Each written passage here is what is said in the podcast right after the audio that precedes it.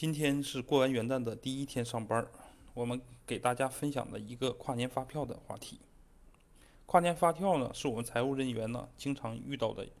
呃，经常遇到的一个情况啊。这个没什么可担心的，首先是啊，因为有些财务人员呢对这个还不熟练吧，老是担惊受怕的，害怕这个税务人员找麻烦。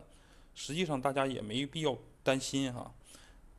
跨年发票呢，主要是两种情况，一种呢就是在十二月三十一号之前，那个发票已经开出来了，啊，只不过是没传到这个发票没有传到这个会计人员手里头。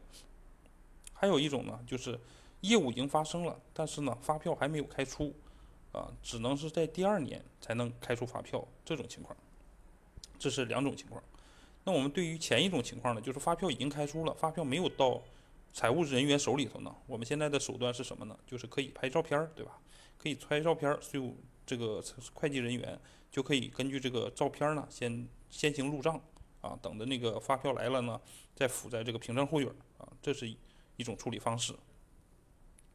啊，再就是呢，这个发票啊，业务已经发生了，发票还没有还没有收到的情况下，就是还没有开出啊，隔年才能开出的这种情况呢，我们可以这么处理啊。就是暂估入账啊，也就是跟那个咱们库存商品啊，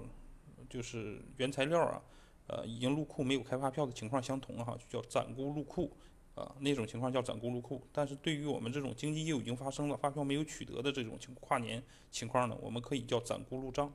啊，等着发票回来呢，再进行账务处理啊。